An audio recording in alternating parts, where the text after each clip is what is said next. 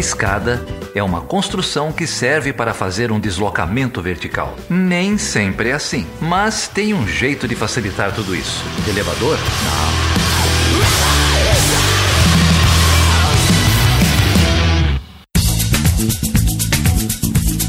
Seja bem-vindo e seja bem-vinda a mais uma edição do Chutando a Escada. Meu nome é Felipe Mendonça. E eu sou Geraldo Zaran. E aí, Geraldo, hoje a gente vai falar sobre o que, cara? E com quem? A gente vai falar sobre China, cara. É o que todo mundo quer falar, o que todo mundo quer ouvir. Inclusive, o convidado aí falou que daqui a 10 anos a gente vai estar tá lendo o livro Como Aprendemos a Falar Mandarim. verdade, verdade. E para falar sobre o gigante chinês, a gente vai receber aqui o Alexandre Leite, que é professor lá da Estadual da Paraíba e também professor da pós-graduação lá na, na Federal da Paraíba também, professor também da pós-graduação da PUC Minas. O cara tá em todos os lugares ao mesmo tempo. Tá com tudo e não tá prosa. É isso aí, o Alexandre Leite tem uma vasta obra publicada sobre China e hoje ele vem aqui falar um pouquinho pra gente sobre o que ele tem estudado e também um pouquinho da conjuntura aí, né, Geraldo? É, falamos de Hong Kong, falamos de guerra comercial. Aguenta aí que tá bem legal o programa. É isso aí, Geraldo. Mas se o ouvinte caiu aqui hoje de paraquedas, conte aí, o que é o Chutando a Escada? Esse é o Chutando a Escada, o seu programa semanal sobre política internacional e divulgação científica na área de relações internacionais. Você pode acessar esse e todos os outros episódios no Apple Podcasts, no Google Podcasts, no Spotify e lá no nosso site, chutandoescada.com.br. É isso aí, lá no site, que aliás está muito bonito, site novo, hein? Você encontra todas as, essas informações, inclusive lá, se você digitar www.chutandoescada.com.br barra apoio, você encontra formas de ajudar financeiramente este humilde projeto. É isso aí, a gente tem programas de apoio no Patreon, no PicPay e no Catarse, catarse.me barra escada.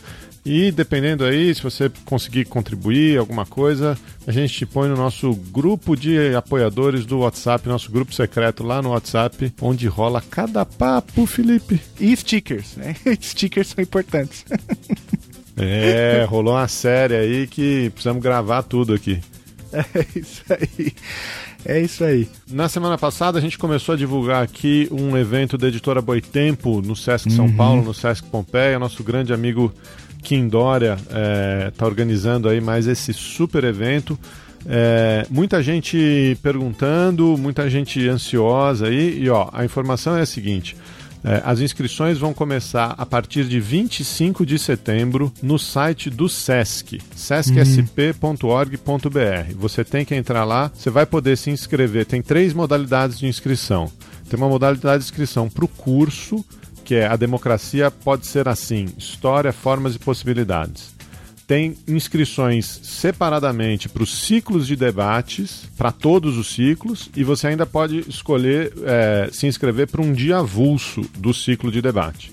Então são três modalidades a partir de 25 de setembro no site do SESC, sescsp.org.br ou em qualquer unidade do, do SESC, né, se você quiser ir presencialmente. É, eu tô com a impressão de que esse evento vai ser um daqueles onde os ingressos esgotam rapidamente nos primeiros dias. Então fique atento, sai mesmo, começa a ser vendido no dia 20 25 de setembro. 25 de setembro, já vou deixar aqui na minha agenda porque eu vou comprar o meu. Então, são mais de 50 convidados nacionais e internacionais, são 12 debates, 12 ciclos de debates, vai ter uma conferência, lançamento de livro. A gente vai divulgando as informações aqui e, se você quiser, pode entrar lá também no democraciaemcolapso.com.br. É isso aí, Geraldo. Então vamos pro papo, cara? Vamos lá, cara. Vamos falar sobre China, sobre Hong Kong. Vamos ouvir aí o que, que o Alexandre tem para dizer para nós. Então, com vocês, o glorioso e grande amigo Alexandre Leite.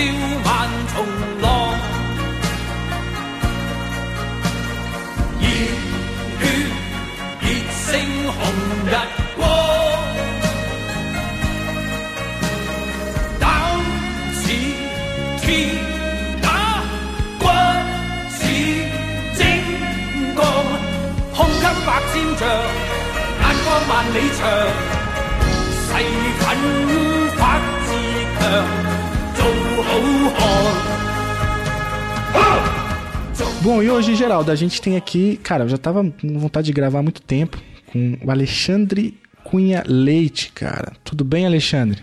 E aí, tudo bem? Bom. Be beleza, cara, uma honra ter você aqui.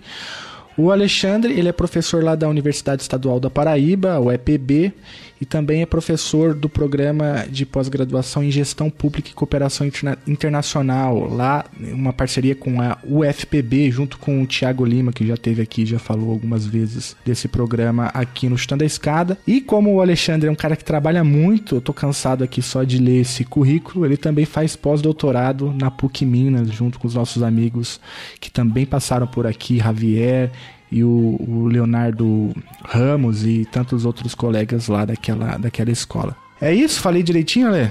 É isso, é isso. Ó, oh, e já vou deixar aqui uma reclamação, porque até então vocês conversaram só com os atleticanos. São ir graves. É verdade.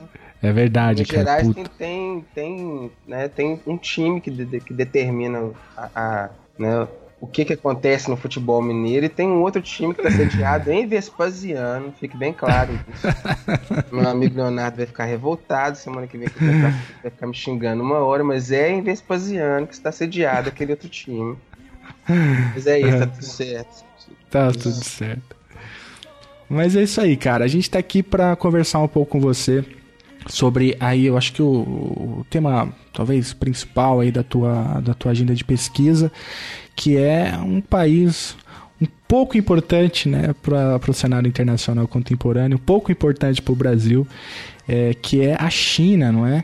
Você tem, você caiu na, na, discussão de China desde quando, cara? Como que a China apareceu na tua então, trajetória cara, aí? A China não, nunca foi, assim, até, até eu terminar o mestrado, eu nunca tinha mexido com a China, nem, nem assim, passado Óbvio, a gente pegava um, um, outro livro que falava sobre os planos, né, os planos quinquenais, fazendo alguma comparação, mas até terminar o mestrado, a minha linha de pesquisa era mercado de trabalho, né, é por conta de vir da, da economia, né, sequência. Uhum. Na, na graduação eu trabalhava com política industrial, que veio muito a calhar quando eu comecei a trabalhar com China, isso foi ótimo. E no mestrado eu trabalhei com mercado de trabalho, setor industrial e mercado de trabalho. E aí eu fui fazer, comecei a dar aula no, na, na, na, graduação em RI, que pra mim era uma novidade. E falei assim, cara, eu vou começar a dar uma estudada em RI. Assim, entender as teorias, né? Muita coisa é muito próximo da, da formação em economia. E aí calhou de. Eu, eu, é a área que eu pesquiso, a despeito de ser mercado de trabalho, política industrial, tudo caminhar para desenvolvimento. Fui fazer uma pós-graduação, esses amigos doidos seus aí. Inclusive esse atleticano doente que fica, ei galo, ei galo, devolve minha vida, galo. Eu sei bem quem é. O cara, o cara entregou a vida pro galo, um negócio, uma, uma vergonha. Mas enfim. É, e aí a gente tem que fazer um projeto no final do, do curso pós-graduação e me sugeriu, falou assim, cara, você mexe tanto com desenvolvimento, por que, que você não pega um país que tá? Isso foi é, 2006, 2007, eu acho. E aí eu comecei, me sugeriram a China, comecei a ler, comecei a pesquisar, montei um projeto, mas assim, por muita sorte virou meu projeto de doutorado, eu levei o projeto de doutorado para a PUC São Paulo, fui aprovado no doutorado, não sei que esse povo, o que passou pela cabeça desse pessoal para me aprovar no doutorado lá. E fui para a PUC. Eu, eu já tinha feito um mestrado na PUC, mas na economia, né? E Aí fui, pra, fui fazer o doutorado e comecei a pesquisar a China desde aquela época. Então vai estar tá fazendo 12 anos que eu estou mexendo com China. Especificamente com China. Depois foi virando estudos asiáticos, porque é, não tem como a gente estudar só a China e esquecer daquele entorno todo, né? Mas aí a China entrou como a agenda principal de pesquisa. Hoje é o talvez o carro-chefe, mas não, não é a única agenda, mas é, a, é o carro-chefe da, da agenda de pesquisa China. E aí nesse meio de caminho eu fui para a China duas vezes, fiquei lá um, morando lá um tempo. É, e aí, é, é, bom, aquilo ali é um país que a gente vive, vai, é a agenda de pesquisa eterna, não tem como largar a agenda de pesquisa, porque aquilo, é, a gente está vendo como é que está o cenário, a China está a China tá aí para daqui a um tempo o pessoal começar a ler os livros assim, como, como a China dominou o mundo, como mandarim virou idioma global, umas coisas muito loucas assim. E aí a China entrou na agenda de pesquisa. Depois disso não parei mais de trabalhar com a China, né? Mesmo outros, outras temáticas que eu compartilho, por exemplo, com o Tiago, né? As temáticas de de é, aquisições transnacionais de terra eu levo para o lado da China para ver o que, que a China está fazendo, aonde está comprando, né, quais são essas dinâmicas. Ou seja, no final das contas, é sempre um grande tema de pesquisa. Né? Tudo bem, cara. É, enfim, uma olhadinha rápida aqui no, nos, nos artigos seus. É, enfim, é impressionante a capacidade que você tem de, de, de publicar, enfim, dá, é um negócio que me deixa até cansado, como eu falei, tem uma capacidade de realização muito grande, o que mostra aí a capacidade sua como, como pesquisador, né? Mas a, a tua tese, então, vamos começar por aí, ela, você pega ali o, o projeto Desenvolvimento Econômico Chinês, é de Isso. 78 a 2008, né? Isso. É, e você, é, portanto, pega o, o, o, o, período ali da, do início, né, do, da, da, da, ascensão da, da, da China, né, que pega ali principalmente da virada do século, depois pega aquela transição, né, que da, da, da China pós entrada na OMC.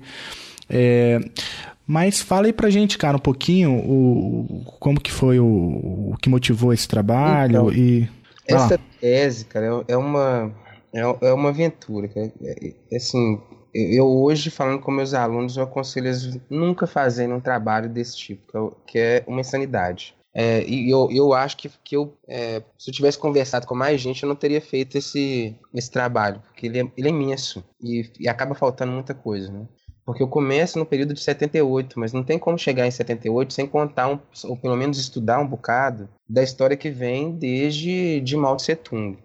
E, e, essa era a minha ideia de primeiro capítulo da tese, né? Pra ter ideia do o, o tamanho da loucura que é essa tese. E o segundo capítulo seria as bases culturais chinesas para poder entender conceitos mais, é, mais atuais, tipo soberania, questão de segurança, o que, que a China pensava como desenvolvimento, como é que esse desenvolvimento daria, né, quais indicadores eram relevantes para poder, é, pelo menos, chegar próximo de uma mensuração de desenvolvimento chinês. Mas a ideia era, é, e ela foi sendo tolhida gradualmente, é, é, porque ia ficar uma coisa muito grande, ia ficar algo impossível de ser feito num, num prazo de um doutorado e é, até mesmo com é, colocar tudo que eu tinha conseguido ler durante o período de doutorado dentro de um, de um texto que fosse é, passível de, de até mesmo ir para a banca e alguém considerar como um texto aprovável. Então eu, eu acabei cortando o capítulo de, de 49 até 78 e cortei também o capítulo de cultura, que a, a, meu, a meu juízo seria o capítulo fundamental para a tese, para poder ficar uma tese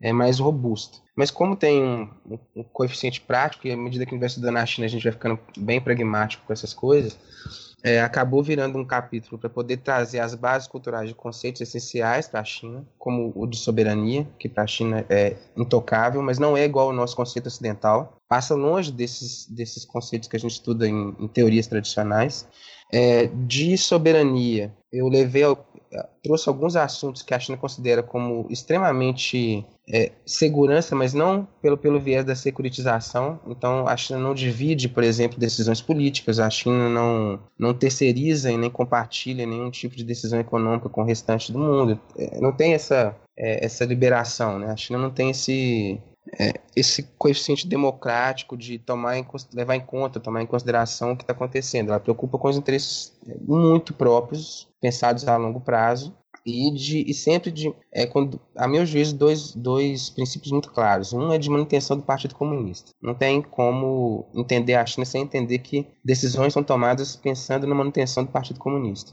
E a outra é fazer com que a população não passe mais por nenhum tipo de carência. Não, não pode ter é, falta de acesso, não condição de acesso a nenhum tipo de produto, porque isso também coloca em risco o Partido Comunista. Então são duas questões muito interligadas. Então eu, eu levei isso. Aí, aí eu tive que fazer um capítulo enorme para poder explicar o processo de tomada de decisão dentro da China, que é surreal, porque ele é imenso, mas no final das contas ele, ele termina na mão de sete pessoas. Né? O mecanismo decisório vai por sete pessoas, e essas sete pessoas têm a presença sempre do o que nós chamamos de presidente, né? o que eles chamam de a outra, uma outra figura, que hoje é o Xi Jinping, já foi o Hu Jintao, o Jiang Zemin e, e por aí vai. Que é é, talvez seja o capítulo mais, mais interessante da tese. Foi o que mais foi lenhado pela banca, mas, a meu juízo, é um dos capítulos mais interessantes, porque é um sistema político muito, muito distinto. Ele é extremamente distribuído, ele, é, é, ele concede participação em todas as escalas. Então, se você for numa cidade no interior da China, uma cidade pequena, rural, tem um líder local que participa da tomada de decisão. A decisão dele vai subindo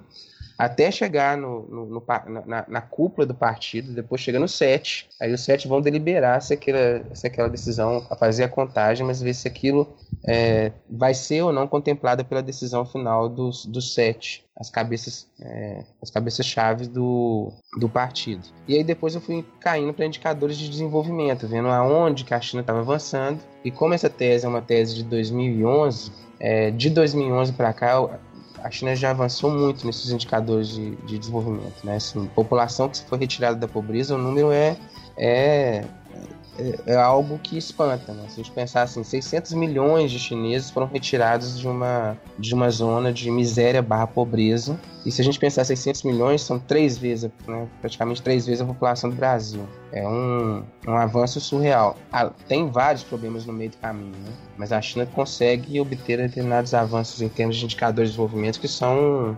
espantosos para um, um, período de planejamento, vamos dizer, de 50 anos. Né?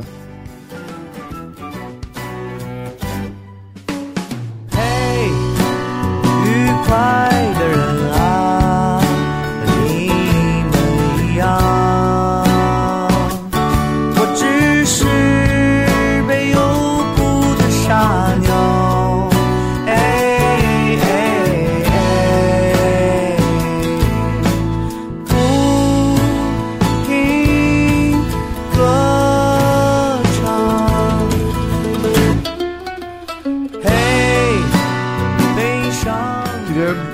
Pouco mais falar do, do das conclusões da pesquisa e, e para onde você tem caminhado desde então, né? É, como é que está seguindo o seu, a, a, enfim, a sua análise aí, as suas as suas pesquisas e, e o que, que você tem produzido recentemente, enfim, como é que como é que você entende aí essa conjuntura de China, de guerra comercial com os Estados Unidos, de é, tem muita gente falando de desaceleração de crescimento, Hong Kong, enfim. É, e já vou aproveitar o bonde do, do Geraldo, que abriu a caixa de Pandora, né?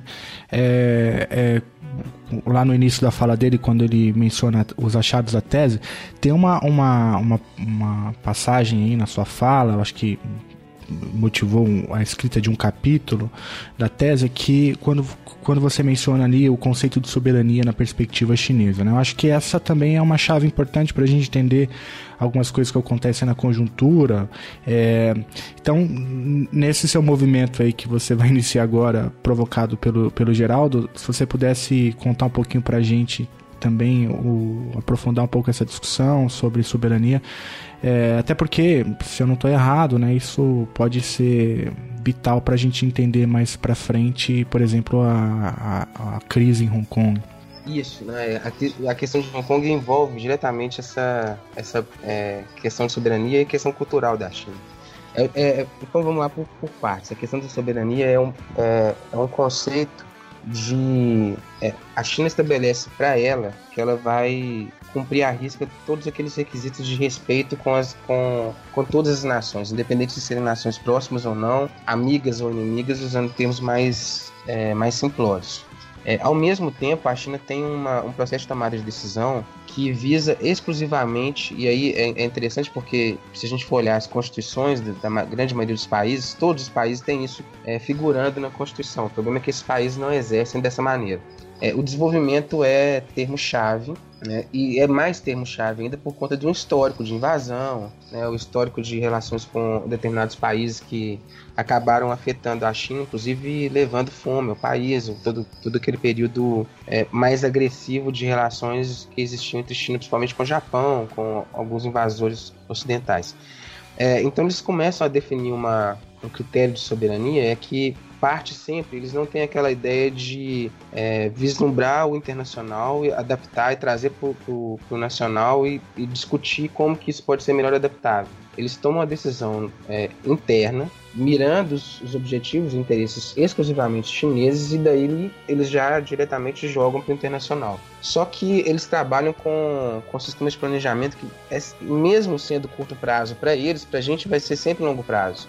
Então eles trabalham com o processo de realização desses objetivos é, sempre acima de 10, 20, 30 anos. Né? Esse, esse projeto que a gente está vivenciando é um projeto de 50 até 100 anos da China. Então, quando eles pensam em soberania, soberania é uma, é uma exclusividade dos chineses de pensarem nos seus, nos seus interesses direcionados ao desenvolvimento.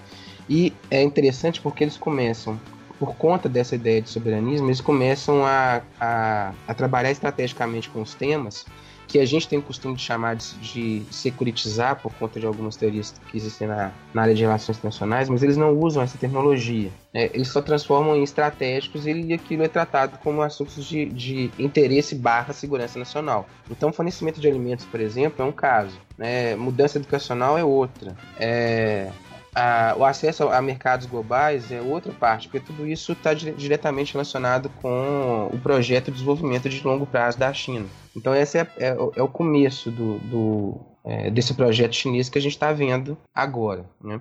É, Geraldo tinha mencionado a questão da des desaceleração. É, a última vez que eu estava dando uma olhada nos dados, nos livros de planejamento chinês, é, e eu até dei uma olhada nos, nos textos mais históricos, é, eles já tinham planejado é, crescer a uma taxa de 6% ao ano é, desde da, do final da década de 90. Então eles estavam imaginando que eles iam ter um salto de crescimento, chegando no, no nível de 8%, 9%, mas que chegaria na, é, na segunda, primeira, primeira, final da primeira década dos 2000, eles já começariam a ter uma taxa de crescimento de 6%. Isso estava é, está nos documentos como, como planejamento de taxa de crescimento planejado, que não quer dizer que a taxa de crescimento planejada seja de fato a taxa de crescimento a ser alcançada pela China. Já teve vários anos em que tinha taxa de crescimento planejada de 8 e eles apresentaram taxas de 9, 10, até 11%. Mas já existe é, todo um, um processo de, de preparo e planejamento para uma taxa de crescimento a 6%. Isso levando em conta uma, é, um momento em que você chega num estado de, de, de crescimento que você já não consegue mais manter as bases daquele, daquele, daquele, daquele sistema de decolagem que foi realizado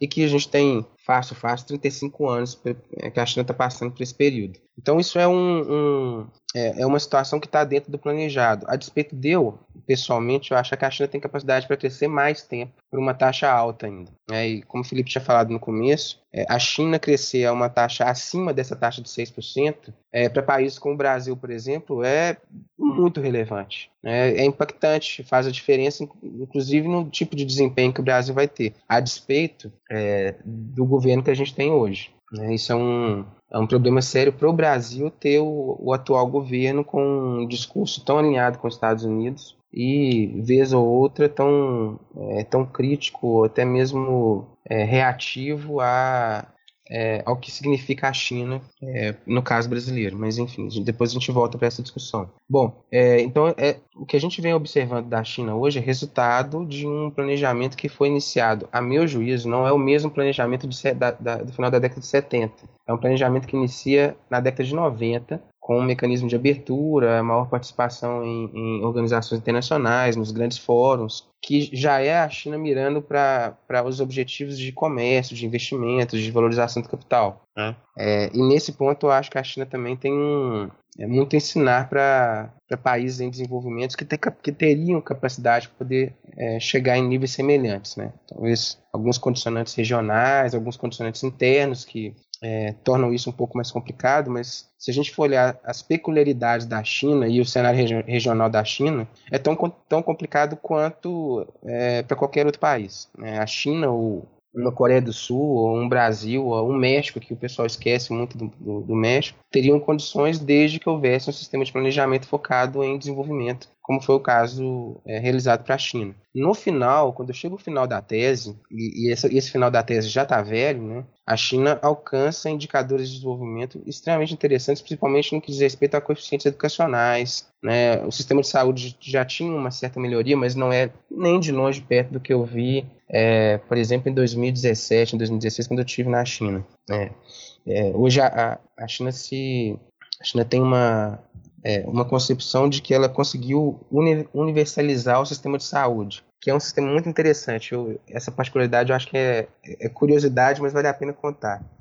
É, a universalização do sistema de saúde deles é a população tem acesso a plano de saúde. E o plano de saúde tradicional na China é um plano de saúde que ele é, é pago é, para que você. Ele não é igual ao sistema norte-americano, né? Que você precisa fazer o pagamento anterior para poder ter os procedimentos. Mas você precisa fazer um depósito, é como se fosse um, um, um depósito prévio de um valor aproximado é, por exemplo, para uma cirurgia de um, uma fratura exposta. E aí depois você é ressarcido desse valor. É o que aí é uma diferença gritante do sistema norte-americano. Ninguém te vai, ninguém vai ressarcir é, a pessoa pela, pelo gasto que ele vai ter com, com qualquer tipo de cirurgia. O problema é que o chinês médio é, ele normalmente não tem a renda para poder fazer esse depósito. Então ele vai ao mercado financeiro, uma taxa de juros baixa. O mercado financeiro chinês ainda trabalha com uma taxa de juros baixa. É uma política monetária discricionária, então eles alteram é, é, estoque monetário, oferta de moeda, assim como a taxa de juros, com, a depender do, da necessidade do, do, do Estado.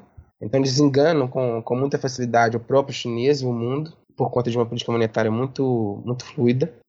Mas as pessoas vão, vão ao sistema financeiro, tomam um empréstimo, fazem esse depósito e depois, quando elas recebem, elas pagam ao sistema financeiro. Mas é, é compreensível que haja sempre uma pequena defasagem de valores entre o momento em que ela faz o empréstimo e o que ela recebe do Estado é, por, pelo valor que foi gasto. Ainda assim, o governo chinês apresenta isso como uma, uma grande vantagem, é, porque mais de 97% da população chinesa agora tem esse, é, usa esse sistema de saúde. O que até então era um sistema é, chamado público, mas ele não, não contemplava, ele chegava a menos de 7% da população chinesa. Então, esses são resultados muito interessantes. Né? De, isso de 2011 para cá, a China já conseguiu avançar nesse, é, nesse mecanismo de oferta, por exemplo, de saúde pública. É, é, é público, mas você paga e depois recebe o, o montante que você despendeu para isso. Isso, é, isso é um, um, componente bem interessante. Né?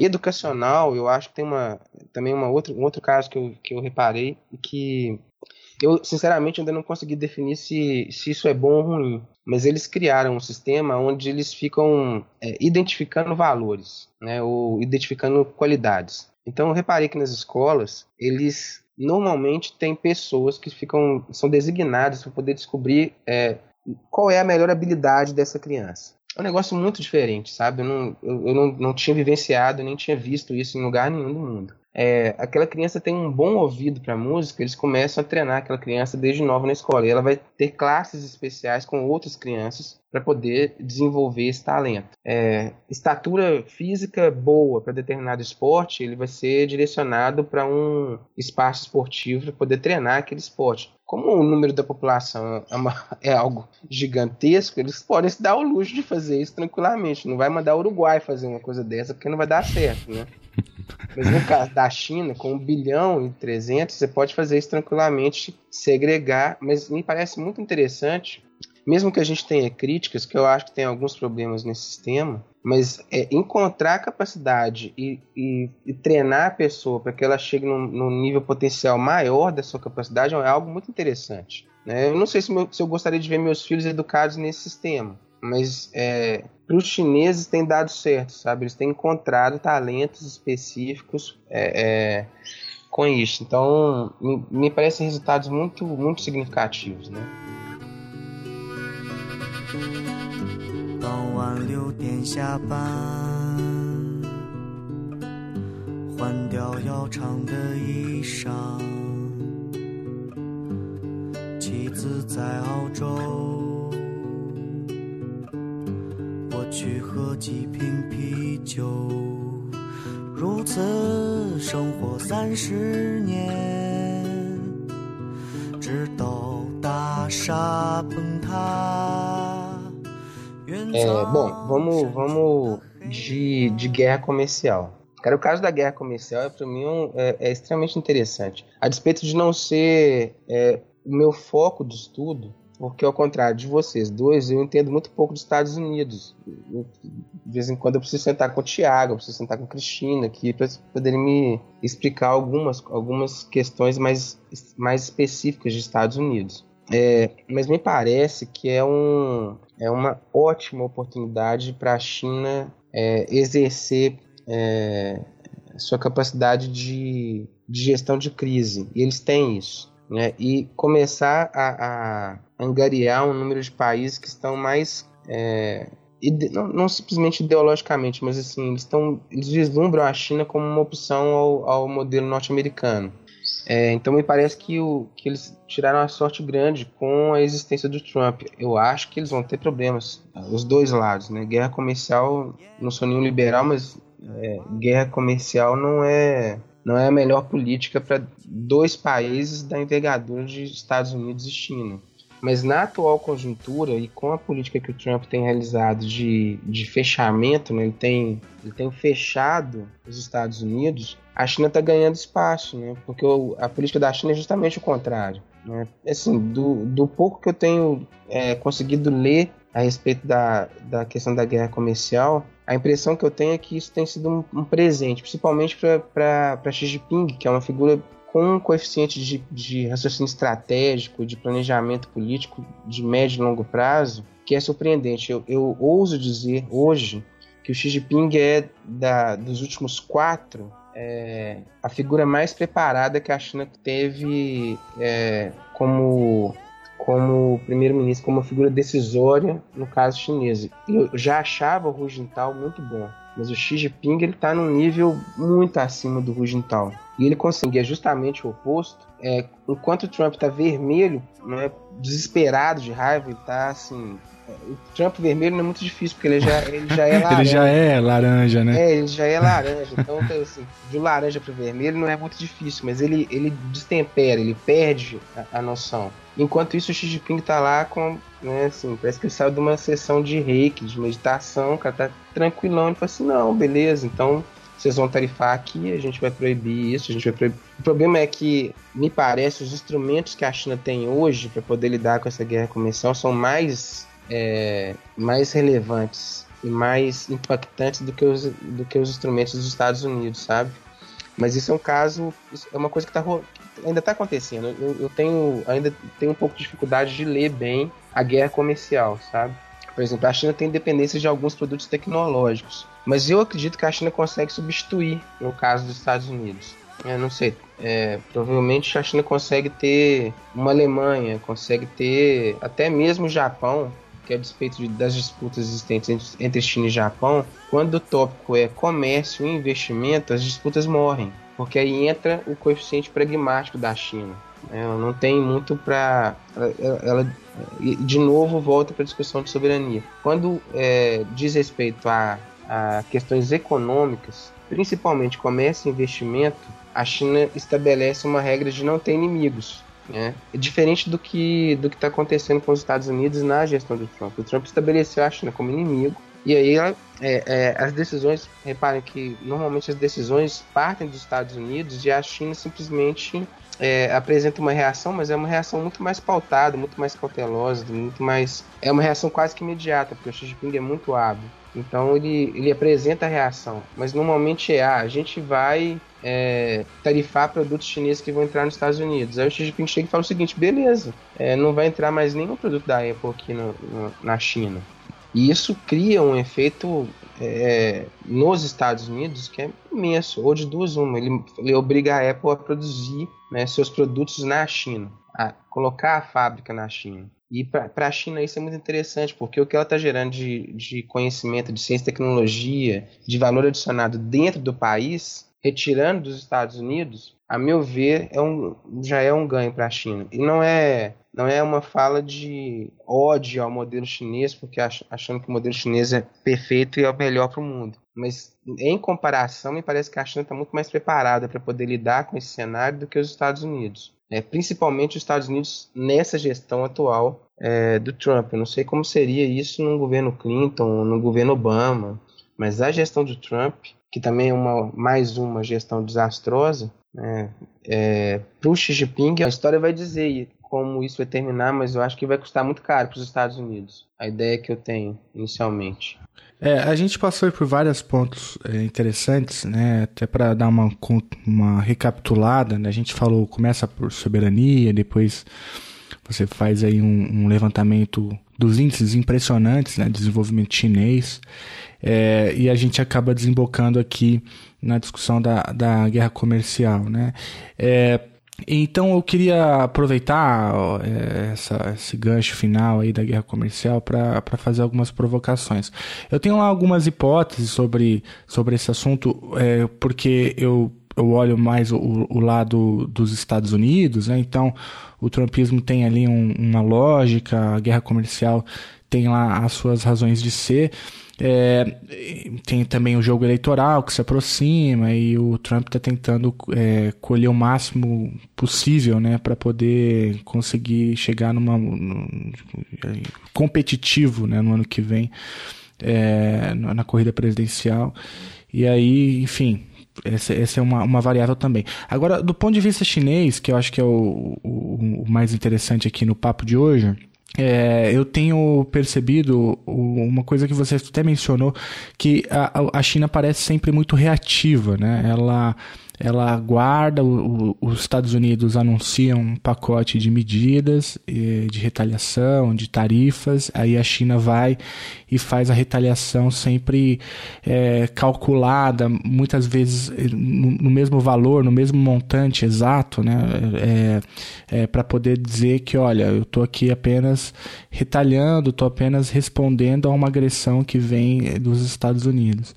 É, e, e, isso acontece o tempo todo, né? A China chamando para conversar, os Estados Unidos no, no, no, modelo Trump ali de negociação, é, arrefece, mas depois agudiza e aí vai e bate. Nós estamos justamente em várias idas e vindas, né? Enfim, tem vários timelines aí disponíveis na imprensa é, desenhando os capítulos dessa guerra comercial.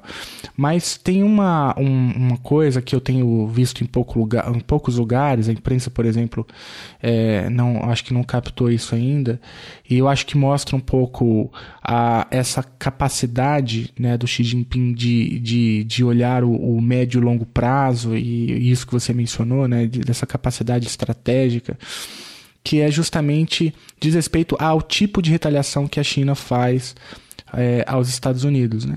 É, já tem alguns estudos que mostram que eles, além é, de. São várias variáveis, mas uma das variáveis importantes que a China usa para retaliar os Estados Unidos é, é usa justamente uh, os distritos mais sensíveis à corrida presidencial. Né?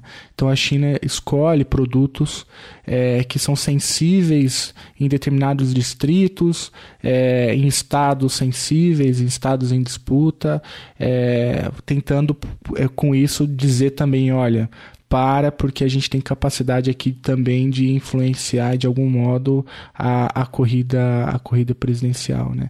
E a gente já tem também vários liberais dentro dos Estados Unidos, grupos enormes também, é, pedindo para parar porque isso tem aumentado é, o, o, valor, né, tem aumentado os preços de alguns produtos dos Estados Unidos que já tem impacto no consumo. Então eu acho, eu acho interessante a maneira como você coloca, né, quando menciona é, a, o Xi Jinping como um sujeito que olha o, o, longo prazo, de maneira que o, o, Trump também tem lá a sua temporalidade, né? A temporalidade dele é curta, é o 2020 para se manter mais quatro anos, mas a China, né? Ela, o jogo, o jogo é completamente diferente, né? E, e já que eu tô com a palavra, é, quando você falava também me ocorreu uma outra, uma outra, um outro exemplo. É, que é o exemplo do Brasil. Quando o, logo que o Bolsonaro assume a presidência, né, a China ocupou um espaço ali grande, né, a China é um grande inimigo, precisa rever, precisa é, a relação com, comercial com a China, ela, ela é ideológica, tem falas nesse sentido do Bolsonaro, né, e é, e veja que agora a China meio que desaparece, né?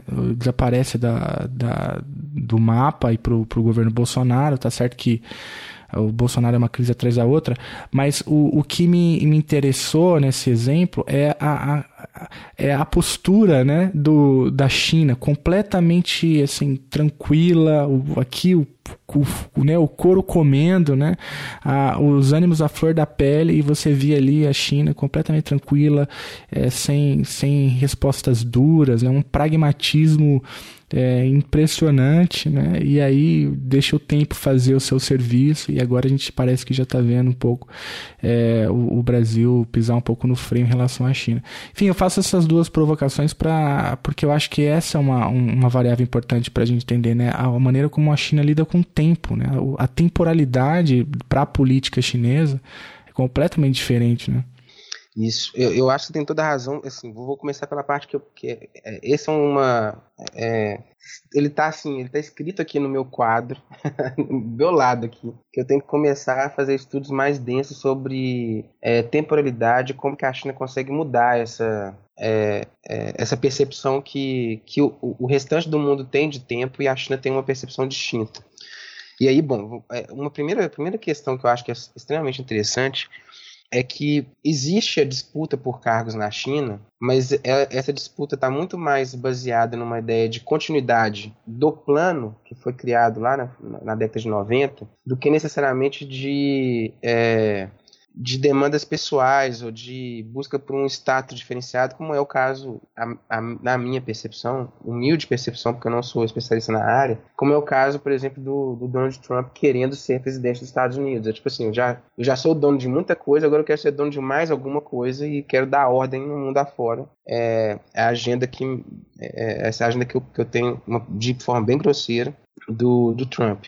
É, o Xi Jinping ele é, ele é uma ele é parte de uma sequência de, de figuras de figuras presidenciais no caso da China que eles permanecem com a mesma concepção. Talvez a última é, a última ruptura mais séria tenha sido a de Jiang, é, a de Jiang Zemin, que, é, que era de um grupo é, mais direcionado ao comércio de Xangai. Né? E esses, esses outros que vieram, Hu Jintao e Xi Jinping, principalmente, eles têm uma, um perfil mais de políticos formados por Pequim. Então eles tendem, tendem a, a, a manter a política chinesa de acordo com aquilo que está planejado. Ou seja, enquanto a gente trabalha com disputas temporais de 4 em 4 anos, eles estão pensando numa ordem de planejamento em que o plano não muda, mesmo independente da figura que esteja na frente do, do, do governo. É, isso, isso para mim é, é, é essencial. É, não, tem, não tem essas rupturas gigantescas, como a gente está sofrendo agora aqui no caso do Brasil com o governo Bolsonaro. Mesmo tendo aquele período tampão do Temer. Né? Porque a gente é um período tampão mesmo, ele ficou pouco tempo, não, não dá pra gente é, entender muito que, o que, é, que foi ou o que seria um governo Temer. É um período é, relativamente curto. E o Bolsonaro vem representando uma ruptura que estava sendo desenhada e até demandada por determinadas é, classes no Brasil. Então, esses, esses é, governantes chineses, eles estão trabalhando com uma ordem temporal de, é, por exemplo, Xi Jinping conseguiu no ano passado, é, da mesma maneira como o, Vladimir Putin conseguiu na Rússia, ele conseguiu aprovar é, as reeleições quase que limitadas. Né? Então, se ele, se ele é, tiver resultado, ele consegue se perpetuar no poder por tempo é, muito grande. Ele consegue ficar 20 anos no poder na China. Né? É, muito, muito parecido com o que o Putin vem fazendo na Rússia, né? até mesmo no período do, do, do Medvedev. Mas aí, no caso do, do Trump, eu entendo essa questão da corrida, da corrida presidencial e que o Trump tem uma agenda muito, muito apertada para poder cumprir.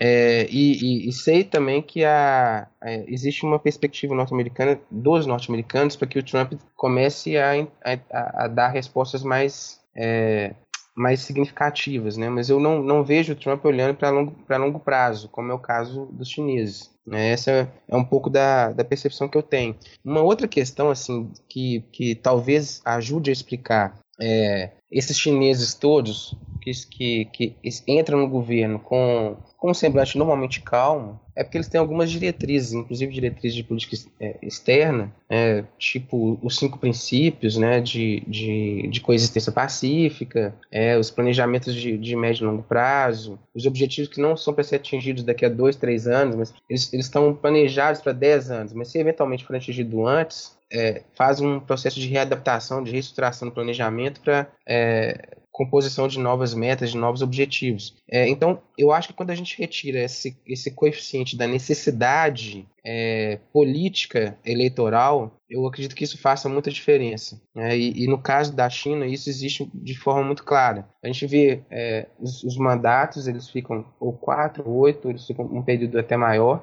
mas o planejamento, é, a linha mestre do planejamento continua sendo a mesma, independente de quem seja a figura que ocupa o cargo da presidência. Então, a, a, a minha percepção é que isso dá uma tranquilidade é, para poder, por exemplo, a, o caso da, da a China apresentando uma reação e essa reação nunca ser uma reação desponderada ou nunca ser uma reação exagerada frente àquilo que vem, que vem por exemplo, dos Estados Unidos. 我手一杯，品尝你的美，留下唇印的嘴。花店玫瑰，名字写错，谁告白气球，风吹都对。微笑在脸上飞。你说你有点难追，想让我知难而退，礼物不需挑最贵，只要香榭。É, primeiro, a China quer é, tem uma toda uma, uma política de soft power da China para poder apresentar uma China como uma opção, uma opção pacífica, uma opção mais é, é, é, mais preparada ou pensando num mundo mais harmonioso, mesmo que isso seja discurso, mas esse discurso existe.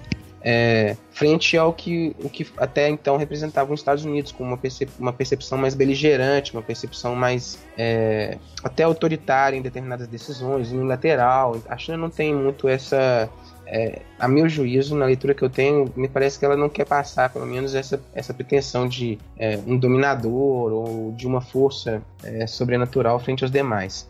Isso me parece afetar o tipo de reação que a China é, apresenta para essas questões como a guerra comercial.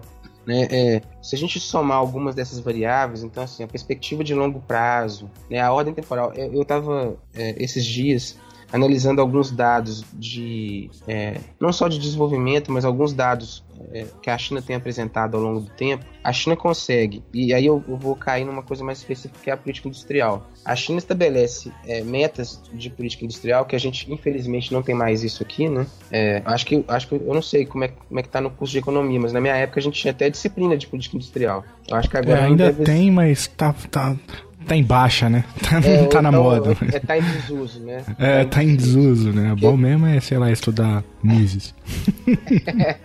é, então tá fazendo modelo, modelo econômico é, pra poder prever desastre, né? Vamos prever desastre, vamos isso. fazer um pouco assim. Mas é, é, quando eu olho pro caso da China, eu consigo, eu consigo é, tatear de uma forma muito clara é, a China fazendo política industrial. Eu, eu, tive, eu tive a oportunidade de, de trabalhar, por exemplo, com elementos de terras raras. É, tá, e um dos, um dos instrumentos que a China está usando agora é para a guerra comercial.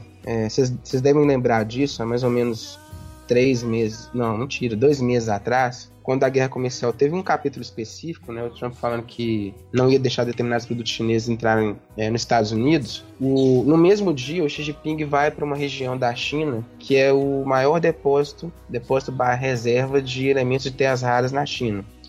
E aí ele dá uma entrevista, uma entrevista muito calma, a gente não vê o, o Xi Jinping perdendo a, é, a compostura.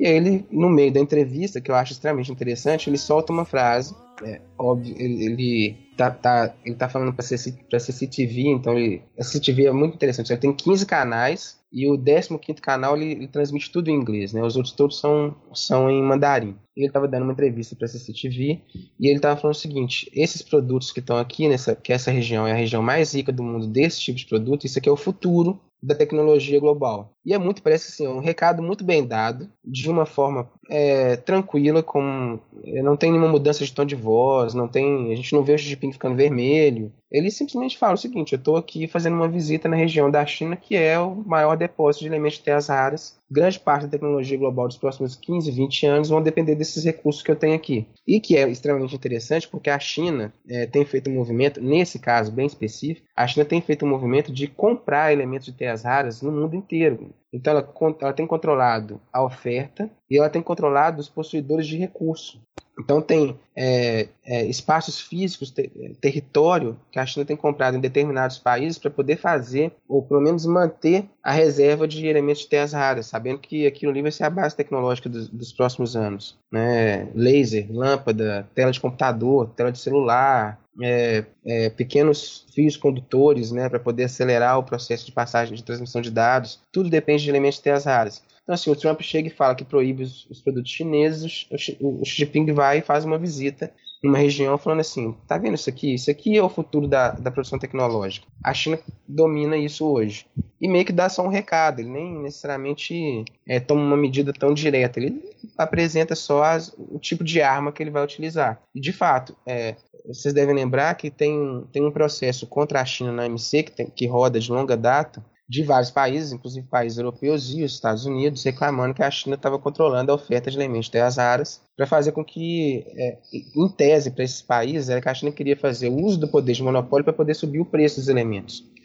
Quando, na verdade, se a gente pegar os documentos da China, a gente vai ver que a China está querendo é manter as reservas e dosar as extrações de elementos de terras raras para poder utilizar quando ela precisar e não quando o mundo precisar. E aí está de novo aquela discussão de soberania. A preocupação da China é com a China. Né? O mundo é, é, se a preocupação da China envolve no seu escopo de planejamento o mundo, o mundo vai entrar em algum momento. Mas a, a pretensão dela é: eu preciso desenvolver o meu setor industrial de altíssima tecnologia. Eu preciso de um insumo. Um dos insumos é elemento de terras raras.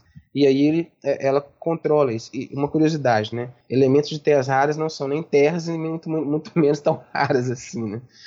que é um negócio, é, uma nomenclatura daquelas, entra para aquele rol de nomenclaturas errôneas que a gente tem na vida, né? Não é terra, são elementos minerais e também não são tão raros assim. Aqui o, Bra o Brasil tem é, depósitos de, de, de, terras raras que já tem parceria chinesa para poder extrair. Olha só que negócio interessante, né? Já, e não é de hoje, não é do governo Bolsonaro, isso já, é do, já existia na época do governo do Lula, é, essa parceria com os chineses para poder fazer extração de elementos de terras raras. Então, assim, ó, me parece que, que o pragmatismo chinês associado com, com determinados princípios que eles têm, é, até mesmo para a convivência externa, é, torna é, eles é, atores um pouco mais, mais organizados, mais pragmáticos, mais pautados nessas tomadas de decisão.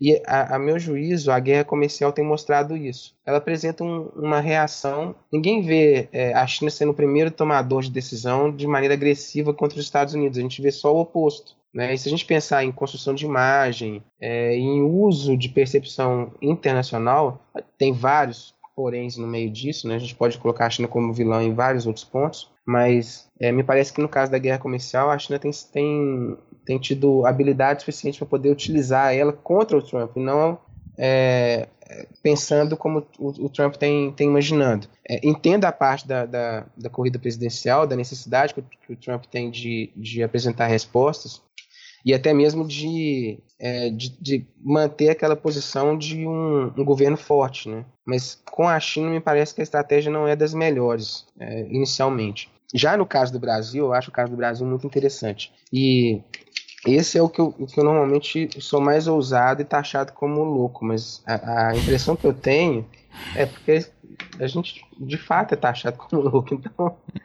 A gente, ou, ou a gente nessa conjuntura bolsonarista, cara, eu, eu acho que isso é um baita de um elogio. É, pois é.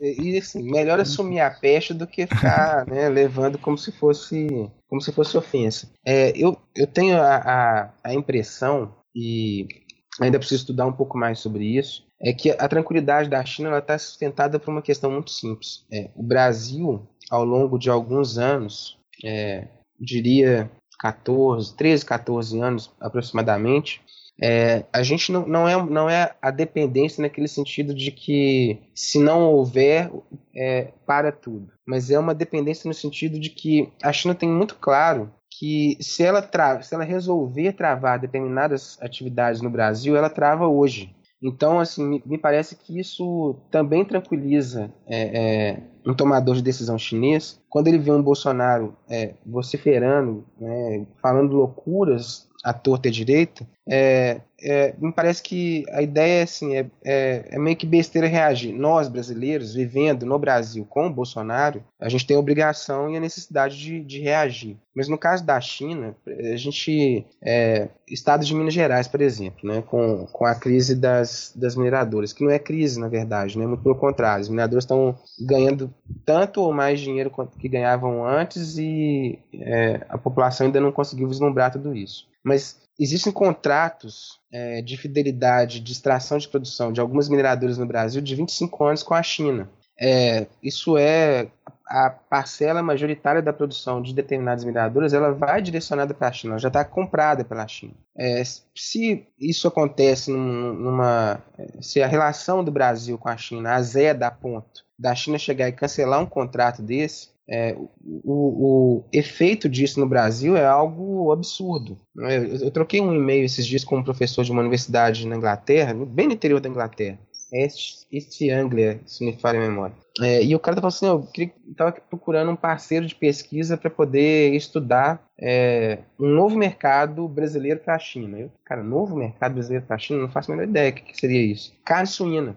Aí eu falei assim, não, você quer, na boa, você quer que eu, que eu sente para poder ficar estudando? E depois que eu pensei, eu falei assim, cara, eu que sou idiota, eu devia estar fazendo isso mesmo. É, o Brasil hoje é um dos principais fornecedores de carne suína para a China. E é, dentro da cesta de, é, alimentar da China, a carne suína tem um, é, é de um padrão alto. Ela é bem apreciada e ela não custa barato para a China. A China não tem tradição de, de criação de é, de porcos. Então a carne suína para eles tem que ser comprada e tem um padrão fitossanitário para poder ser atendido. O Brasil atende esse padrão, né? E é interessantíssimo, porque você fica imaginando, o Brasil está produzindo carne suína, sempre produziu, mas hoje o principal comprador da carne suína brasileira é a China. Isso acontece com outros produtos, né? O milho, o frango, uma parte da soja e por aí vai. A gente já falei sobre a, a produção. E isso afeta um conjunto de setores que são setores chaves e tem é, efeitos multiplicadores na economia brasileira como um todo. É, o que causa uma certa preocupação, por isso que eu, que eu ouso dizer né, a, o termo dependência, porque não simplesmente a China tendo redução na taxa de crescimento, ou a China reduzindo, e a China não vai reduzir relações comerciais nem de investimentos com o Brasil. Né?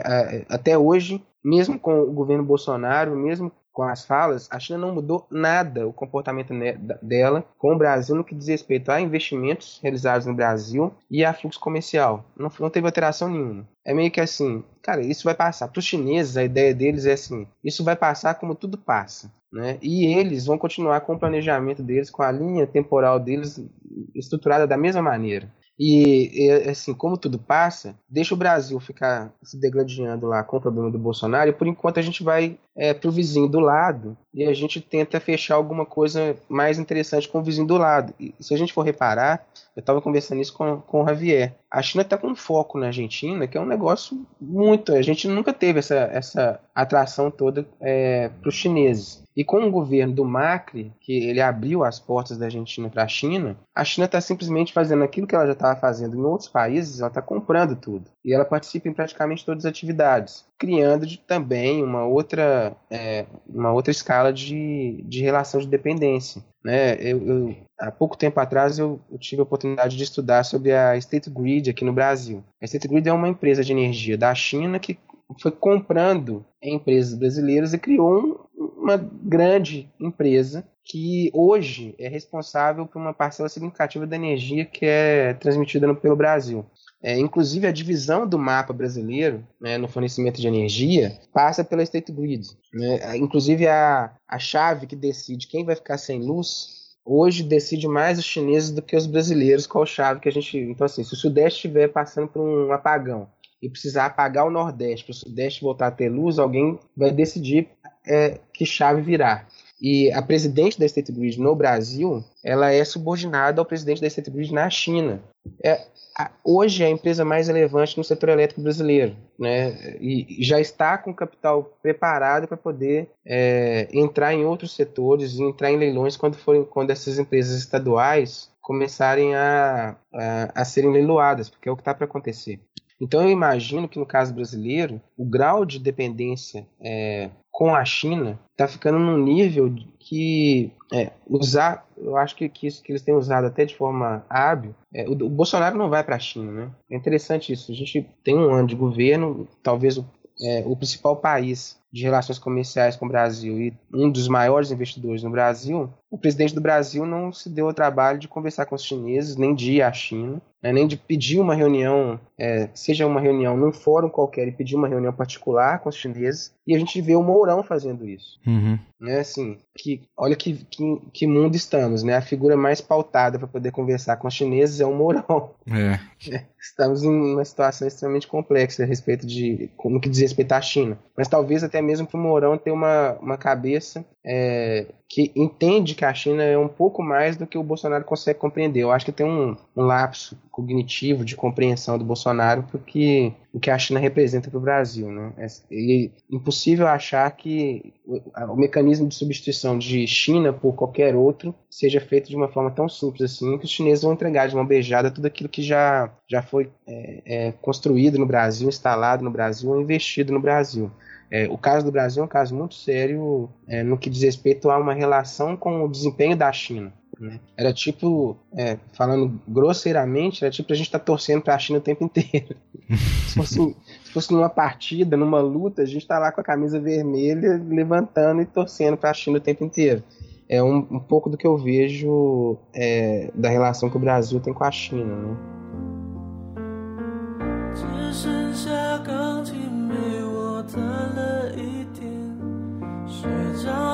大提琴安静的、久久的，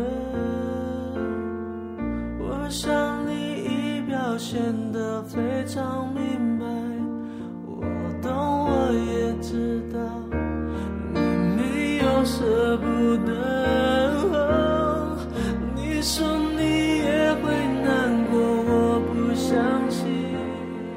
Bom, é muito interessante, cara, tudo isso. Acho que eu vou recapitular aqui alguns pontos que a gente acabou passando. A gente falou lá desde o Trump, depois falamos sobre o caso brasileiro, e você passa por alguns conceitos bem, bem interessantes, né? Até mesmo o conceito de dependência, eu acho que é um conceito interessante para a gente começar a pensar a relação é, do Cone Sul aqui, do continente americano com a China. É, e aí, um dia a gente poderia perguntar para os dependentistas, né, como que eles enxergam a China, se é um novo padrão na dependência brasileira, doença holandesa, enfim, a gente já essa é uma, é uma, é uma um, acho que é um tema interessante. É, e, e também falamos um pouco da maneira como que a política externa brasileira lida com a China, maneira meio é, absurda quando você cita o Morão, não, tempos, tempos terríveis, né, esses nossos. Mas o, até você pergunta, ah, o, o, o, Bolsonaro não foi à China? Eu, eu, duvido que vá, né? Eu acho que o Bolsonaro só pensa em ir para os Estados Unidos. E, e porque para a base bolsonarista é essa, né? Os 30%, que agora está recuando um pouco, mas esse povo, é, eu acho que para essa base pegaria muito mal, né? O, o Bolsonaro é, pisando em solo chinês. É, mas você também fala né, da temporalidade chinesa, acho que e também outro conceito importante é de política industrial, a gente falou pouco, né? Mas a guerra comercial também tem essa face né, do P&D, da guerra por no, dos novos padrões tecnológicos é, e, e, como que alguns movimentos nesse tabuleiro também tem, tem isso em mente, né?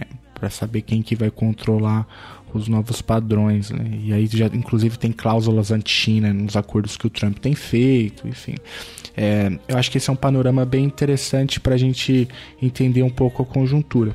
Mas é, eu queria voltar então no tema que o Geraldo levantou lá atrás, o, uma bola que o Geraldo levantou, é, que diz respeito à própria é, relação agora com Hong Kong, porque aí eu acho um pouco. É, e aí eu posso estar completamente equivocado, você me corrige se eu estiver errado, mas eu acho que é um caso é, aonde é, as coisas é, caminham de, em sentido contrário. A gente fala aqui da China como uma potência, é, enfim, que, que tem uma postura sempre pragmática, né, que evita é, é, movimentos bruscos, né?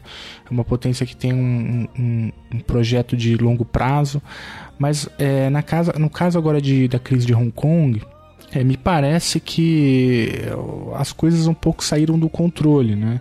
É, e, e como que você tem enxergado isso? É, de fato, as coisas saíram um pouco de controle ou não? Está tudo, tudo, tudo dentro do planejado? E como que é, é, a China entende Hong Kong no longo prazo? Já que a gente falou bastante disso, né, de temporalidade, de, é, de longo prazo.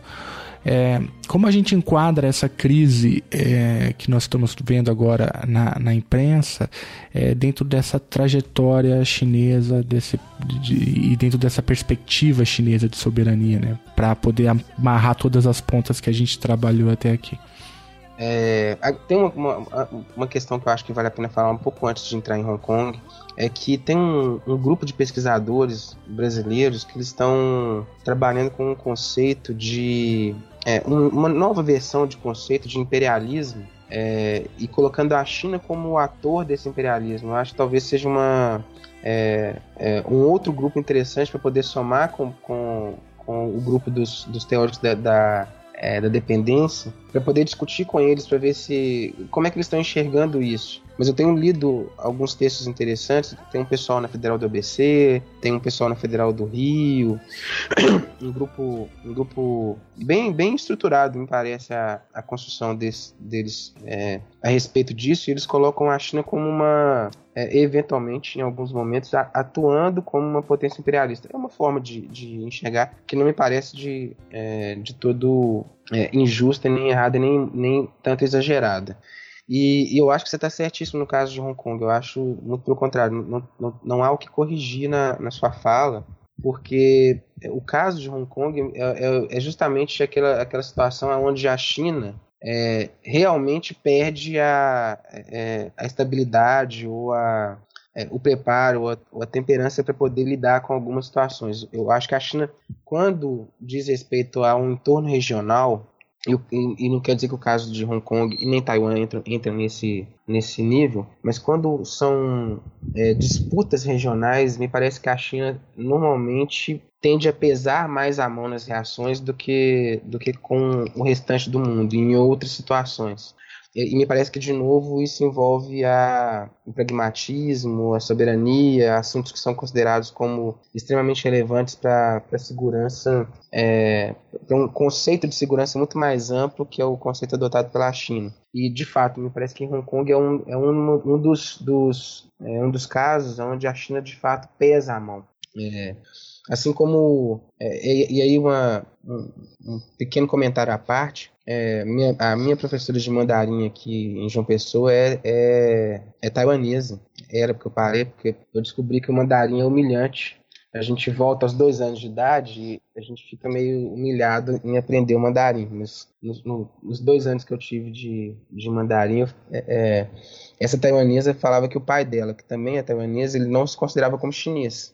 Então, se perguntasse para ele é, de onde ele era, ele falasse assim, de Taiwan, ah, chinês? Não, não, não sou chinês, eu sou taiwanês. É, a China é outra coisa, né? É, e eu estou usando esse, esse artifício do exemplo para poder trazer a situação de Hong Kong, porque me parece, guardadas as devidas proporções, é, me parece que Hong Kong tem uma semelhança muito grande com isso, né? A, a, o passado de Hong Kong é, de base britânica e a negociação com a China para Hong Kong voltar para a China, é, eu tenho a impressão, é, e, e, talvez um, um, chinês pudesse dar mais, é, assim, o termômetro mais dessa, dessa situação, mas me, me parece que a China é, é, teve que aceitar muita é, é, imposição por parte de Hong Kong para que Hong Kong voltasse para a China. Né? A despeito de ser é, um acordo construído de longo prazo, com uma preparação, né? as partes envolvidas negociaram, mas me parece que a China se sentiu,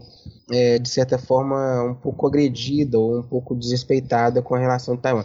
E eu não estou falando isso no sentido de defender a, a postura chinesa, não, muito pelo contrário. Eu acho que é, é, é completa perda de controle. Mas é, a, o caso de Taiwan entra, e aí a semelhança com. Desculpa, de Hong Kong, é, a semelhança com Taiwan, é porque aquele princípio que também é muito caro para os chineses, né, de uma China só, então eles não aceitam essa concepção de China continente, né, e o resto, é, outra parte da China, eles abriram mão disso quando eles negociaram Taiwan, é, é, o retorno de Hong Kong. E aí a ideia, a discussão, inclusive uma parte grande da discussão é, do, da, da, população de Hong Kong é que a China, quando assinou o documento, ela aceitou um país, dois sistemas. Né? O sistema de Hong Kong continuaria vigorando, inclusive o sistema eleitoral, e a China tem desrespeitado, é, e quando a China desrespeita, ela desrespeita bem, com força, ela tem desrespeitado praticamente todos os critérios que foram estabelecidos para o retorno de Hong Kong.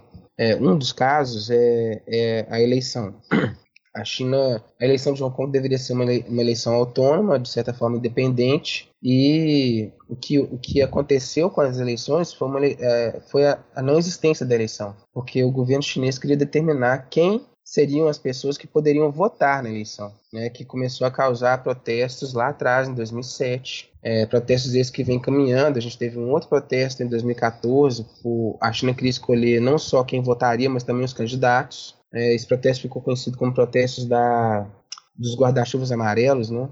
Os, os população de Hong Kong pelas ruas com, com os guarda-chuvas amarelos.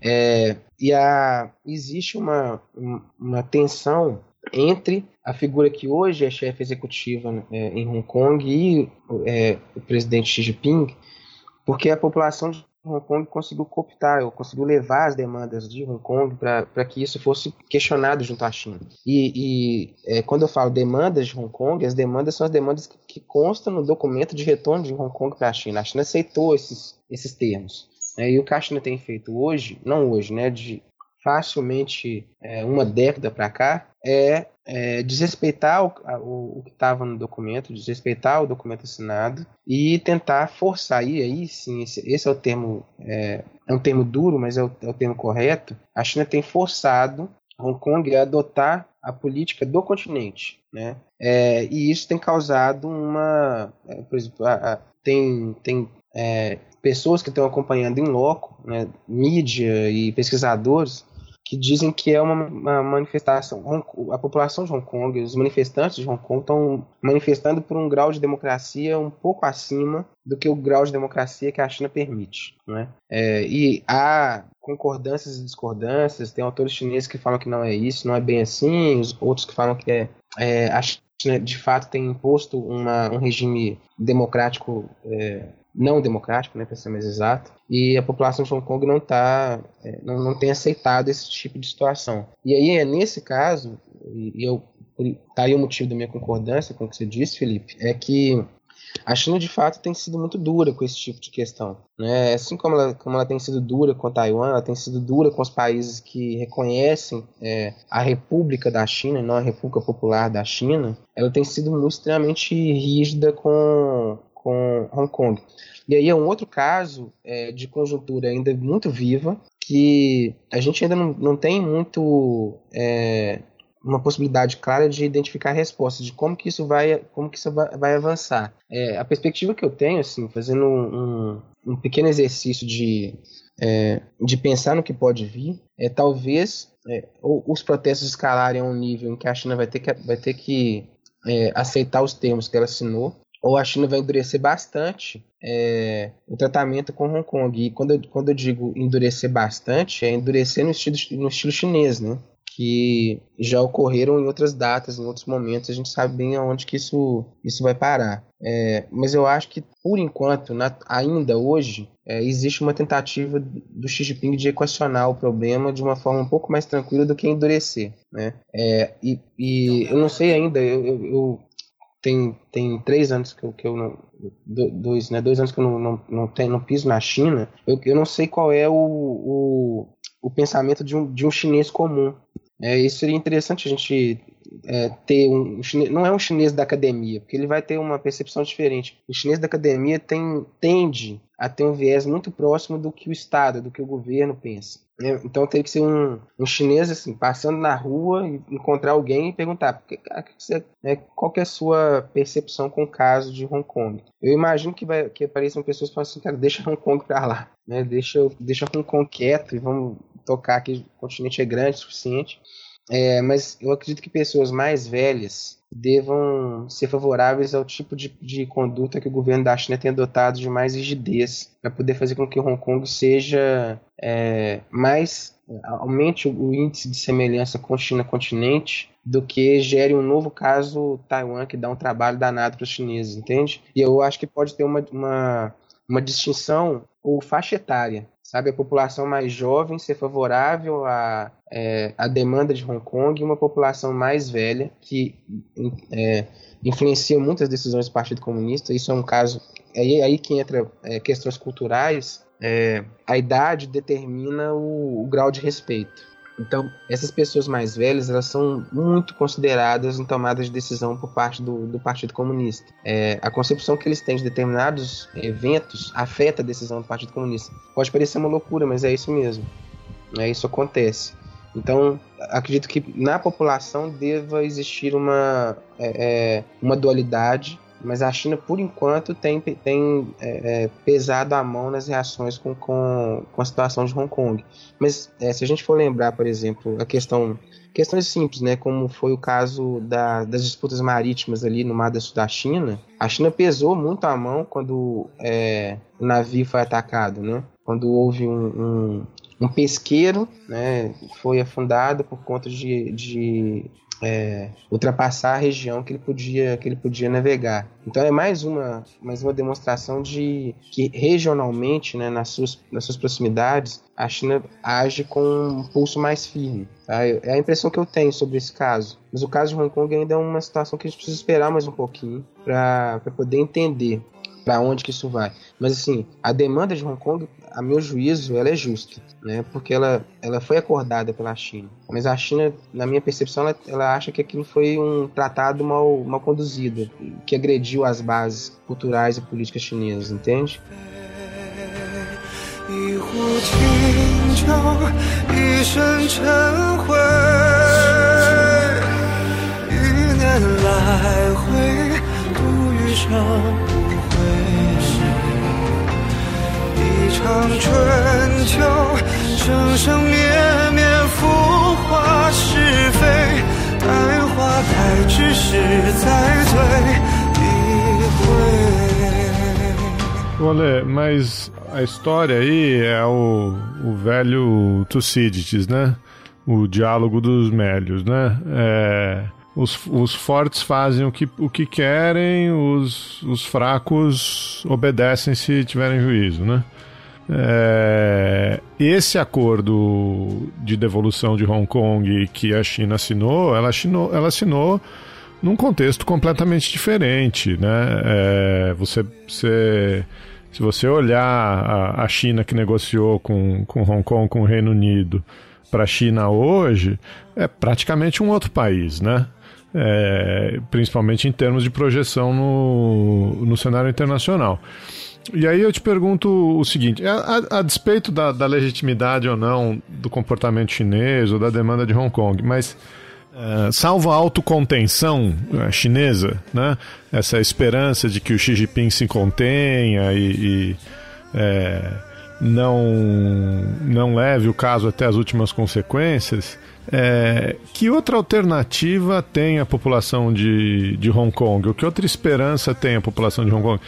Porque eu não, eu não consigo ver a comunidade internacional intervindo, por exemplo. Né? Não, sei, não sei se você consegue. Então, fora o bom senso chinês e a contenção chinesa, tem alguma outra é, solução para essa, história?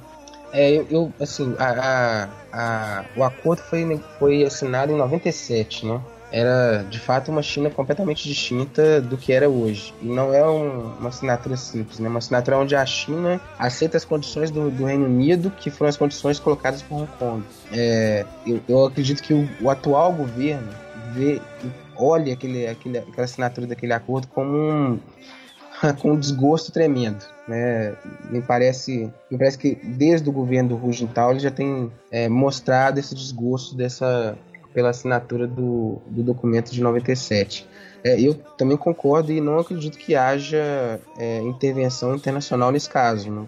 É, assim, além de não haver muita, muita boa vontade nem tanto sentido, ainda há, não, sentido há, mas muita boa vontade, é, eu acho que é uma, uma das, daquelas situações em que a China não, não tolera, né? a China não aceitaria essa, esse caso. E aí sim, se não for, assim, se em algum momento isso não, é, não tocar o Rugental de alguma forma, é, se não for desse, nesse sentido, eu acho difícil que a situação de Hong Kong melhore no, no curto prazo. É, eu não, não, não consigo enxergar. É, eu, eu consigo enxergar mais o Hu Jintao. O Xi Jinping. O Xi Jinping, desculpa, o Xi Jinping, é, flexibilizando algumas, algumas das ações deles é, em direção a, a Hong Kong, do que, por exemplo, é, algum um sistema internacional, alguma organização, um conjunto de países demandando da China um, é, um comportamento diferenciado. Né? Porque, que, de certa forma, é de novo demanda da China que ela abra mão de, de soberania. Né? E a gente não vê a China fazendo isso. Né? Então, é, é uma questão que é,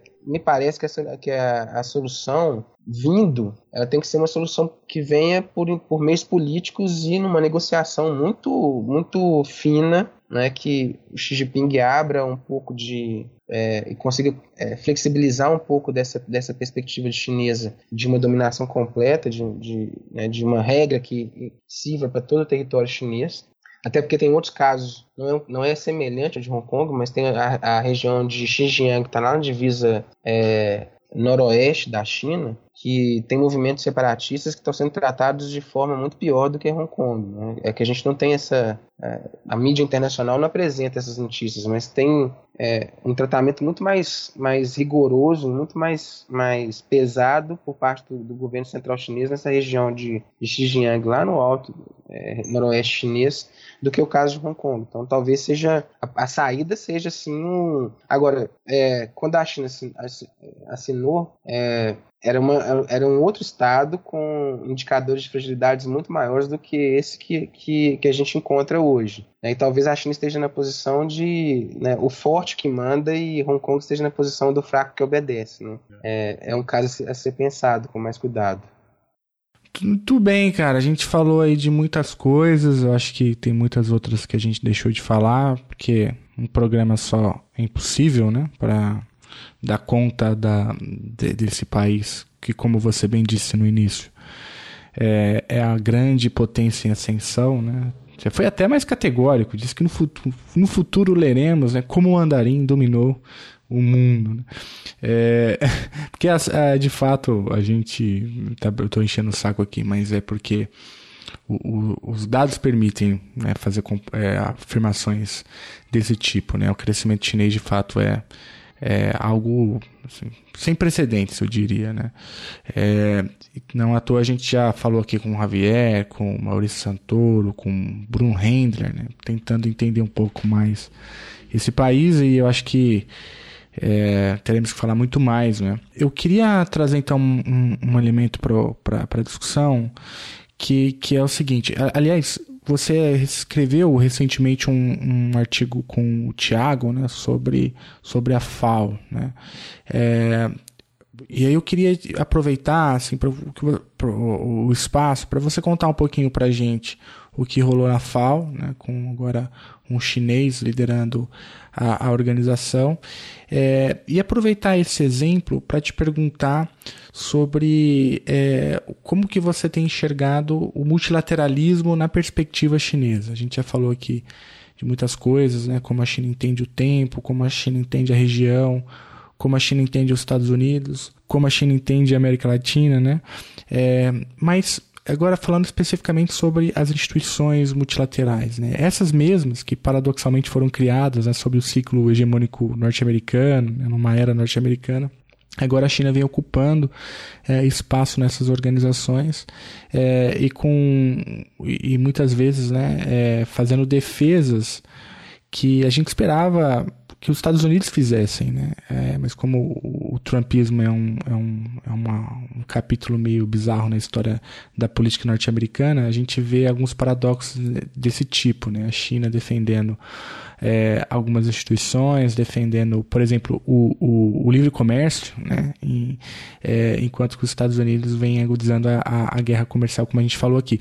Então, eu queria levantar essa bola, assim, é, para a gente falar um pouco sobre a FAO e ampliar um pouquinho também para te perguntar como que você enxerga então a, a, o multilateralismo na perspectiva chinesa. Tá, vamos, vamos por partes. É, é, bom, o, o, artigo com o Tiago, ele, ele, ele, tá, ele, tem, ele parte de uma, de uma discussão que a gente tem tido e que é, é, é, é uma discussão, o grupo de pesquisa do Tiago faz uma, faz uma pesquisa muito densa, muito, muito interessante sobre toda, toda a questão alimentar, né? mas ele é, quando a gente fala assim, parece que a gente está simplificando demais, porque ele não trabalha com a questão alimentar simplesmente o alimento. Ele vem lá da, né, de, de, toda a cadeia, de todo o processo produtivo, de como que isso tem é, movimentado a economia, de como tem trazido uma nova dinâmica de é, até a, a, segmentação da produção de alimento, tipo, como é que os países estão lidando com isso.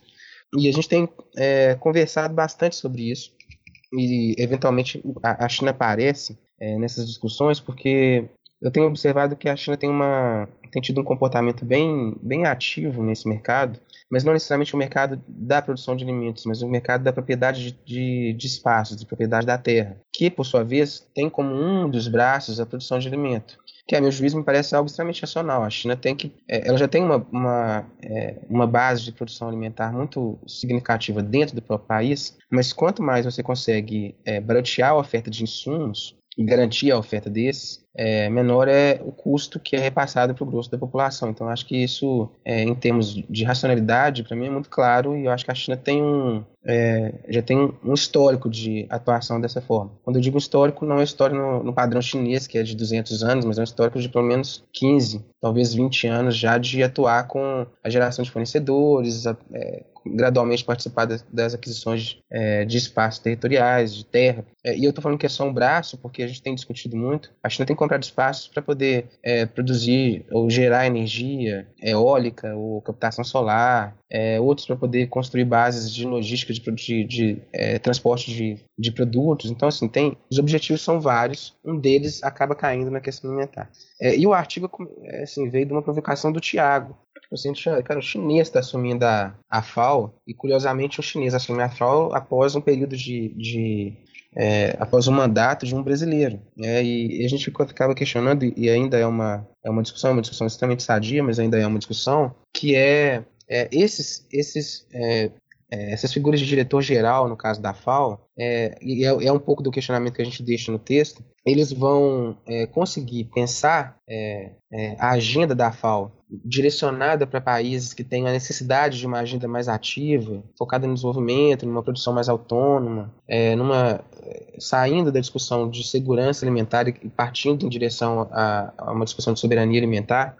E, e, a gente, assim, cara, então agora vai assumir o chinês, porque a gente, é, é, o Thiago conhece bem o período de mandato do, do, do Graziano, e a gente sabe que o Graziano teve, ele teve que é, fazer uma adaptação na agenda. Ele cria uma agenda muito interessante, é, voltada para para combate à fome, para é, transferência de determinadas práticas é, agrícolas de determinados países é, em desenvolvimento para menos desenvolvidos ou de desenvolvidos para em desenvolvimento. Ele tentou colocar essa agenda em, em funcionamento é, e, a, a, meu juízo, eu acho que o Thiago tem, tem perspectiva semelhante, é, a gente vê a, o mandato do Graziano como um mandato de sucesso, a gente vê como, como alguém conseguiu é, introduzir determinadas práticas e concepções políticas dentro da FAO que não, não, não são comuns é, ou não são a prática tradicional nas instituições que estão debaixo daquele é, guarda-chuva de instituições surgidas lá em, em Bretton Woods.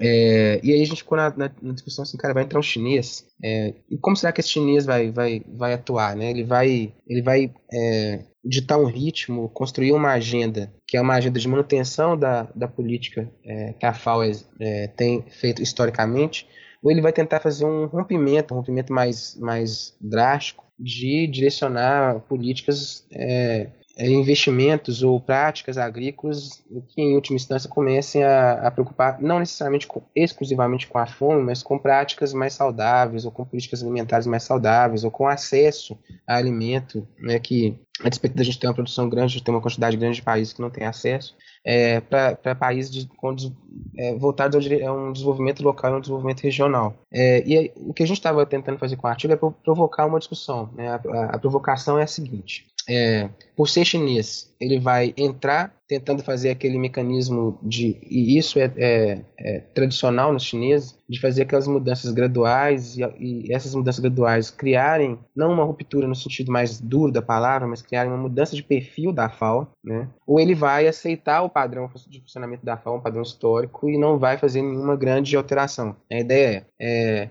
e aí isso de certa forma tem já tem uma relação com a percepção que eu tenho do, é, do multilateralismo é, com características chinesas, né? Esse, esse nome é, é, tem sido muito usado na literatura.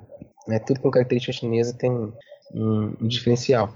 Mas é, a, a, questão do multilateralismo que eu vejo, pra, no caso da China, é a China é, utilizando muito bem todo um conjunto de, de relações que foi construído ao longo, ao longo de anos e ela é, dando pitadas ou pinceladas de é, de ações ou de práticas direcionadas aos interesses chineses. Então, assim, a China hoje é muito interessante, né? É, você ressaltou isso, Felipe, quando você falou que, imagina, o Trump faz uma agenda nacionalista fechada, é, economia voltada para dentro, e a China é, tem alguns discursos na, na Assembleia Geral da ONU da China pedindo um livre comércio, a China pedindo é, um liberalismo mais é, não com, com termos muito duros, nem com, com uma perspectiva muito dura, mas pedindo uma, uma, é, um comportamento por parte dos, dos países é, com viés muito liberal. Né? Tem, eu, eu, cheguei a ver alguns textos, né, multilateralismo 2.0, 3.0, é, como se fosse telefone celular, né, vai mudando as, os números do, do liberalismo. Mas é, me parece que a China tem é, encontrou um ótimo termo para poder fazer valer os interesses dela. Né? É, fluxo de capital, investimentos e fluxos comerciais para a China hoje é o determinante, é um dos determinantes da, do crescimento e desenvolvimento chinês. E contra isso, hoje, no caso da China, seria de uma, é, de uma ignorância imensa, né? seria extremamente é, é, míope e obtuso por parte da China é, e contra esse tipo de, é, de situação que está presente hoje no mundo. Então, me parece que a China está simplesmente usando é, um, um, conceito que já vinha enraizado e ela vai gradualmente fazendo é, enxertos ou acertos nesse conceito de acordo com os interesses. É, é, a forma como eu tenho observado isso. Já no caso da FAO, é, a percepção que eu tenho e dessas discussões que eu tive com o Tiago é que por ser um chinês e dando continuidade, tendo a herança do Graziano, é, eu, eu, Alexandre, acho que é, deve, deve acontecer alguma coisa, mas que nunca vai ser é, uma, uma, é, uma postura de, de ruptura ou de uma postura muito agressiva, mas deve acontecer alguma coisa no sentido de tentar favorecer é, é políticas para países menos desenvolvidos. É, e por que, que eu acho isso? Eu acho que isso casa bem com com um equilíbrio desse discurso, desse multilateralismo direcionado para o comércio, para fluxos de investimentos, onde a China tem ganhos é, significativos com a grande maioria dos países com, a, com as quais ela se relaciona, e ao mesmo tempo ela está é, promovendo políticas ou tentando promover uma agenda internacional que preocupa um pouco com, é, com os problemas vivenciados por esses países. É, a meu juízo, isso é um, um pouco do que a China tem, tem realizado, por exemplo, nas suas relações com países africanos. Né? Ela, ela entrega infraestrutura e ela realiza. A China é, é, contemplada com alguns contratos de fornecimento de produtos durante um período X de tempo. Ou ela é a fornecedora da. É, a, a empresa que vai fazer a obra é uma empresa chinesa. Ou ela vai. Então, assim, ela vai criando é, normas que são flexíveis, que são adaptáveis a cada um dos casos aonde ela entra e participa. Né? E aí o caso. Agora, um, um, porém no caso da FAO. É muito interessante a gente ver um chinês é, sendo escolhido para cargo de diretor-geral da FAO, é, num período em que a China está justamente faz, é, avançando ou em alta dentro desses grandes é, fóruns e dos grandes organismos internacionais, ao mesmo tempo em que ela tem criado é, organismos paralelos. E eu chamo de paralelos é, é só por facilidade mesmo. Não quer dizer que eles são opções imediatas, mas já existe é, uma possibilidade de você não, não ir buscar, por exemplo, empréstimos no FMI e buscar empréstimo num outro organismo que foi é, pensado e capitaneado na sua criação pela China. Né? Essa é a perspectiva que eu entendo desse multilateralismo visto pela China, entende?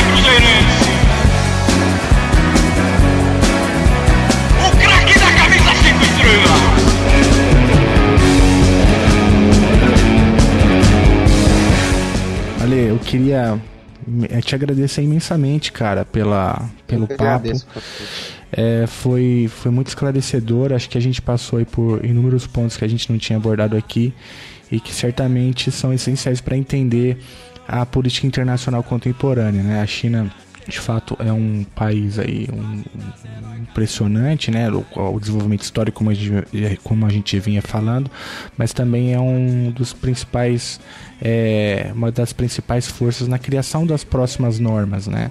É, então eu acho que a gente conseguiu passar por algumas, por algumas questões, da temporalidade, aquela discussão da, da, dependência, política industrial, mas também falamos sobre soberania e também falamos de conjuntura, né? Então acho que deu para fazer um voo panorâmico é, da tua perspectiva sobre como devemos entender a China.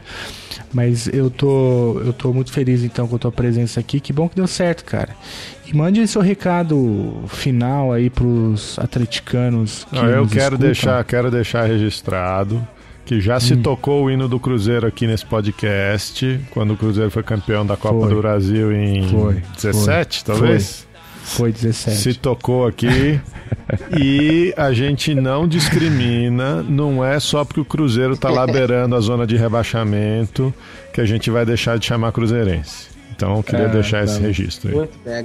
Eu, como, como, como cruzeirense, não sou, não sou cruzeirense chato, hein, cara? Sou cruzeirense muito tranquilo.